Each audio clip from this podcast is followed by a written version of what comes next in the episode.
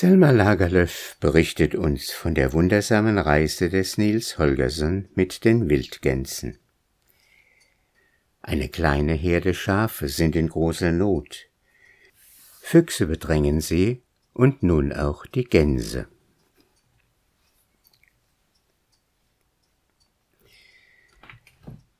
Der Junge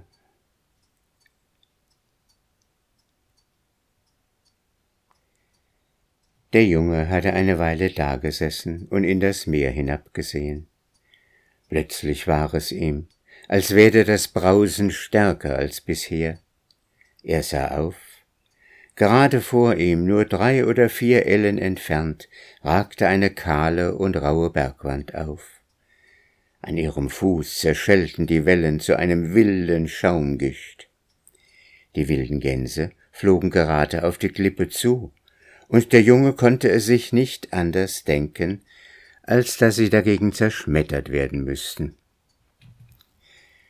Als er sich eben noch verwunderte, dass Akka diese Gefahr nicht bei Zeiten gesehen hatte, erreichten sie den Berg. Und da entdeckte er auch gerade vor ihnen die halbrunde Öffnung zu einer Grotte.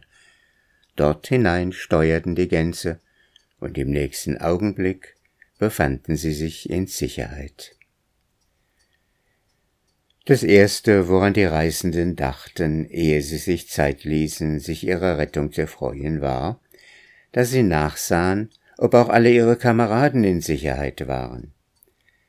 Da waren Akka, Yxi, Kolme, Nelje, Bisi, Kusi und alle sechs Gössel, der Gänserich, Daunenfein und Däumling, aber Kaska aus Nuulia, die erste ganz auf dem linken Flügel, war verschwunden, und niemand wusste etwas über ihr Schicksal. Als die Wildgänse entdeckten, dass keine andere als Kaxi von der Schar getrennt war, beruhigten sie sich. Kaxi war alt und klug, sie kannte alle ihre Wege und Gewohnheiten, und sie würde schon zu ihnen zurückfinden. Dann begannen die wilden Gänse, sich in der Höhle umzusehen. Es kam noch so viel Licht in die Öffnung hinein, dass sie sehen konnten, wie tief und breit die Grotte war. Sie freuten sich, ein so prächtiges Nachtquartier gefunden zu haben, als eine von ihnen plötzlich ein paar schimmernde grüne Punkte entdeckte, die ihnen aus einem dunklen Winkel entgegenleuchteten. Das sind Augen, rief Akka, hier drinnen sind große Tiere. Sie stürzte sich auf den Ausgang zu, aber Däumling, der in der Dunkelheit besser sah als die wilden Gänse, rief ihnen zu Das ist kein Grund, bange zu sein. Es sind nur einige Schafe, die dort an der Wand der Grotte entlang liegen. Als sich die wilden Gänse an das Halbdunkel der Grotte gewöhnt hatten, konnten auch sie die Schafe deutlich erkennen. Die ausgewachsenen Schafe mochten ihnen wohl an Zahl gleich sein, aber außerdem waren noch einige kleine Lämmer da. Ein großer Widder mit langen gewundenen Hörnern schien der vornehmste in der Schar zu sein. Die wilden Gänse traten vor ihn hin und verneigten sich tief. Willkommen in der Wildnis, grüßten sie. Aber der Widder lag still und sagte kein Wort, zur Bewillkommnung. Die wilden Gänse glaubten nun, dass die Schafe ungehalten darüber seien, dass sie in ihre Grotte eingekehrt waren. Ist es vielleicht nicht ganz angebracht, dass wir hier in der Grotte Unterkunft genommen haben? fragte Akka. Aber wir können nichts dazu tun. Der Wind ist schuld daran. Der Sturm hat uns den ganzen Tag herumgepeitscht, und wir würden dankbar sein, wenn wir die Nacht hier bleiben dürften? Es währte sehr lange, bis eins der Schafe ein Wort erwiderte, aber man konnte deutlich hören, dass einige von ihnen tief seufzten. Akka wusste sehr wohl, dass Schafe immer sonderbare scheue Tiere schien, aber es schien wirklich, als wenn diese nicht den geringsten Begriff von einem gebildeten Benehmen hätten. Endlich antwortete ein altes Mutterschaf mit langem, betrübtem Gesicht in klagendem Ton. Von uns wird euch niemand verbieten, hier zu bleiben. Aber das Haus, in das ihr hineingekommen seid, ist ein Haus der Trauer, und wir können Gäste nicht wie in alten Zeiten empfangen. Deswegen sollt ihr euch nicht grämen, erwiderte Akka. Wüsstet ihr, was wir im Lauf des Tages haben durchmachen müssen, so würdet ihr verstehen, dass wir zufrieden sind, wenn wir nur einen sicheren Fleck haben, wo wir schlafen könnten. Als Akka das gesagt hatte, erhob sich das alte Schaf. Ich glaube, es würde besser für euch sein, in dem ärgsten Sturm zu fliegen, als hier zu bleiben. Aber jetzt sollt ihr doch nicht von hier fortgehen, ehe wir euch die Bewirtung geboten haben, die das Haus noch zu geben vermag. Dann führte sie sie an ein Loch in der Erde, das voll Wasser war. Daneben lag ein Haufen Streu und altes Stroh, und damit bat sie, Fürlieb zu nehmen. Wir haben in diesem Jahr einen strengen Schneewinter hier auf der Insel gehabt, sagte sie. Die Bauern, denen wir gehören, kamen mit Heu und Stroh hier hinaus zu uns, damit wir nicht tothungern sollten. Und das ist alles, was wir noch übrig haben. Die Gänse stürzten sich sofort über das Fressen. Sie fanden, dass sie großes Glück gehabt hatten und gerieten in die beste Laune. Sie bemerkten wohl, dass die Schafe bedrückt waren, aber sie wussten ja, dass Schafe gar leicht bange werden und sie glaubte nicht, dass irgendwelche Gefahr vorliege. Sobald sie gegessen hatten, wollten sie sich wie gewöhnlich zum Schlafen hinsetzen. Aber da erhob sich der große Widder und kam zu ihnen hin. Die Gänse meinten, sie hätten nie im Leben einen Widder mit so langen und dicken Hörnern gesehen. Auch in anderer Beziehung war er merkwürdig. Er hatte eine große, knorrige Stirn, kluge Augen und hielt sich so aufrecht, als sei er ein stolzes und mutiges Tier. Ich kann es nicht verantworten, euch hier schlafen zu lassen, ohne euch zu erzählen, wie unsicher es hier ist, sagte er. Wir können in jetziger Zeit keine Nachtgäste aufnehmen. Erst jetzt wurde es Akka klar, dass es ernst war. Wir werden schon wieder abreißen, wenn ihr es so bestimmt wünscht, sagte sie. Wollt ihr uns aber nicht erst erzählen, was euch quält? Wir wissen nichts, und wir wissen nicht einmal, wie dieser Ort heißt. Er heißt die kleine Karlsinsel, entgegnete der Widder. Die Insel liegt in der Nähe von Guland, und hier wohnen nur Schafe und Wasservögel. Ihr seid vielleicht wilde Schafe? fragte Akka. Davon sind wir nicht weit entfernt, erwiderte der Widder. Wir haben nicht viel mit Menschen zu schaffen. Es ist eine alte Übereinkunft zwischen uns und den Bauern auf einem Gehöft drüben auf Guland, dass sie uns mit Futter versorgen sollen, wenn ein Schneewinter eintritt. Und dafür haben sie die Erlaubnis, diejenigen von uns zu nehmen, die überzählig sind. Die Insel ist klein, so dass sie nicht viele Schafe ernähren kann. Im Übrigen aber sorgen wir das ganze Jahr allein für uns. Und wir wohnen nicht in Häusern mit Türen und Schlössern, sondern wir haben unseren Unterschlupf in Grotten wie diese hier. Bleibt ihr auch im Winter hier draußen? fragte Akka erstaunt. Freilich tun wir das, antwortete der Widder. Wir haben das ganze Jahr hindurch gute Weite hier oben auf den Berge.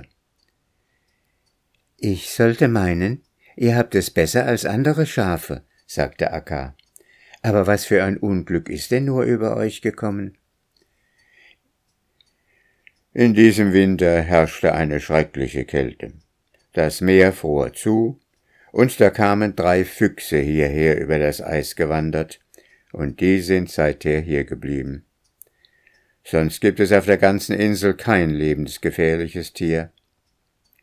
Ach, macht sich denn der Fuchs auch an so jemand wie ihr seid heran? Nein, nicht am Tage. Da kann ich mich und die meinen schon verteidigen, sagte der wieder und schüttelte die Hörner. Aber sie schleichen sich des Nachts, wenn wir drinnen in der Grotte schlafen, an uns heran. Wir tun, was wir können, um uns wach zu halten. Aber hin und wieder muss man ja schlafen. Und dann überfallen sie uns. Sie haben schon sämtliche Schafe in den anderen Grotten getötet, und da waren Herden, die ebenso groß waren wie die meine.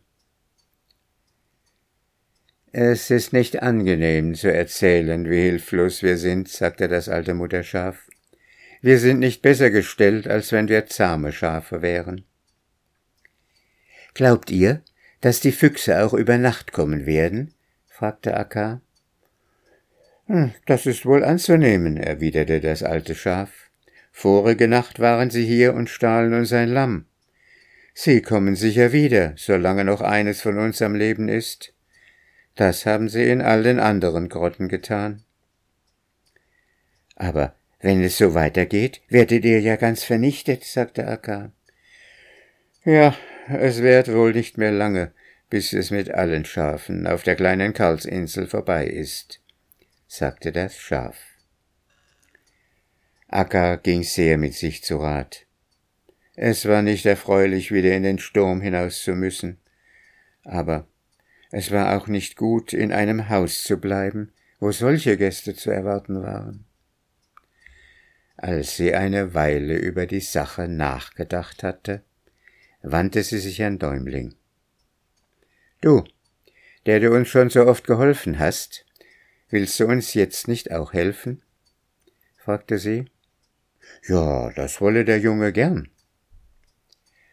es tut mir ja sehr leid für dich, dass du nicht schlafen kannst, sagte die wilde Gans.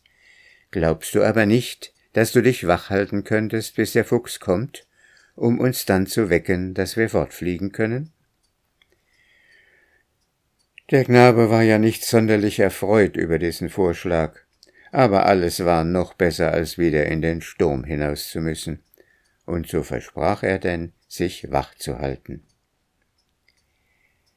Als er eine Weile dort gesessen hatte, war es, als flaue der Sturm ab. Der Himmel wurde klar, und der Mondschein spielte auf den Wellen. Der Junge ging dicht an die Öffnung, um hinauszusehen. Die Grotte lag hoch oben auf dem Berge. Ein schmaler, steiler Pfad führte da hinauf. Auf dem würde er die Füchse wohl erwarten können. Lange sah er nichts weiter als das Meer und die Klippen, die Kobolde und Wassermänner glichen, so dass man bange vor ihnen werden musste. Aber plötzlich hörte er eine Kralle gegen einen Stein kratzen. Und da vergaß er die Furcht vor den Kobolden. Es fiel ihm ein, dass es Unrecht sei, die Gänse zu wecken und die Schafe ihrem Schicksal zu überlassen. Ob er nicht sich etwas Besseres ersinnen konnte? Schnell lief er in die Grotte hinein, packte den Widder bei den Hörnern und rüttelte ihn wach. Und dann setzte er sich auf seinen Rücken. Steh auf, Vater, sagte der Junge. Dann wollen wir versuchen, ob wir den Füchsen nicht einen kleinen Schrecken einjagen können. Er hatte sich Mühe gegeben, so still wie möglich zu sein, aber die Füchse mussten doch etwas gehört haben. Als sie an den Eingang der Grotte kamen, blieben sie stehen und besannen sich. Da hat sich gewiss einer von Ihnen da drinnen gerührt, sagte der eine. Ob Sie wach sein sollten? Ach, geh du nur hinein, sagte der andere. Sie können uns ja nichts tun. Und als sie weiter in die Grotte hineingekommen waren, blieben sie stehen und schnüffelten. Wen sollen wir heute Abend nehmen? flüsterte der Fuchs, der voranging. Heute Abend wollen wir den Großen wieder nehmen, sagte der Hinterste. Dann haben wir leichtes Spiel mit den anderen. Der Junge saß auf dem Rücken des alten Widders und sah sie heranschleichen. Stoß jetzt nur zu, geradeaus, flüsterte der Junge. Und der Widder stieß zu, und der Vorderste von den Füchsen bekam einen Stoß, dass er einen Purzelbaum hintenüberschlug und auf den Ausgang zurollte. Stoß jetzt nach links, sagte der Junge und drehte den Kopf des Widders in die Richtung. Der Widder stieß aus Leibeskräften und traf den zweiten Fuchs in die Seite. Der rollte mehrmals rundherum, ehe er wieder auf die Beine kommen und entfliehen konnte. Der Junge wünschte nur, dass auch der dritte Fuchs einen Stoß bekommen hätte, aber der hatte sich schon aus dem Staube gemacht. Jetzt, denke ich, haben Sie genug für über Nacht bekommen, sagte der Junge. Das denke ich auch, sagte der große Widder. Leg dich jetzt auf meinen Rücken und krieche in die Wolle hinein. Du hast es wohl verdient, gut und warm zu liegen nach all dem Sturm, in dem du da draußen warst.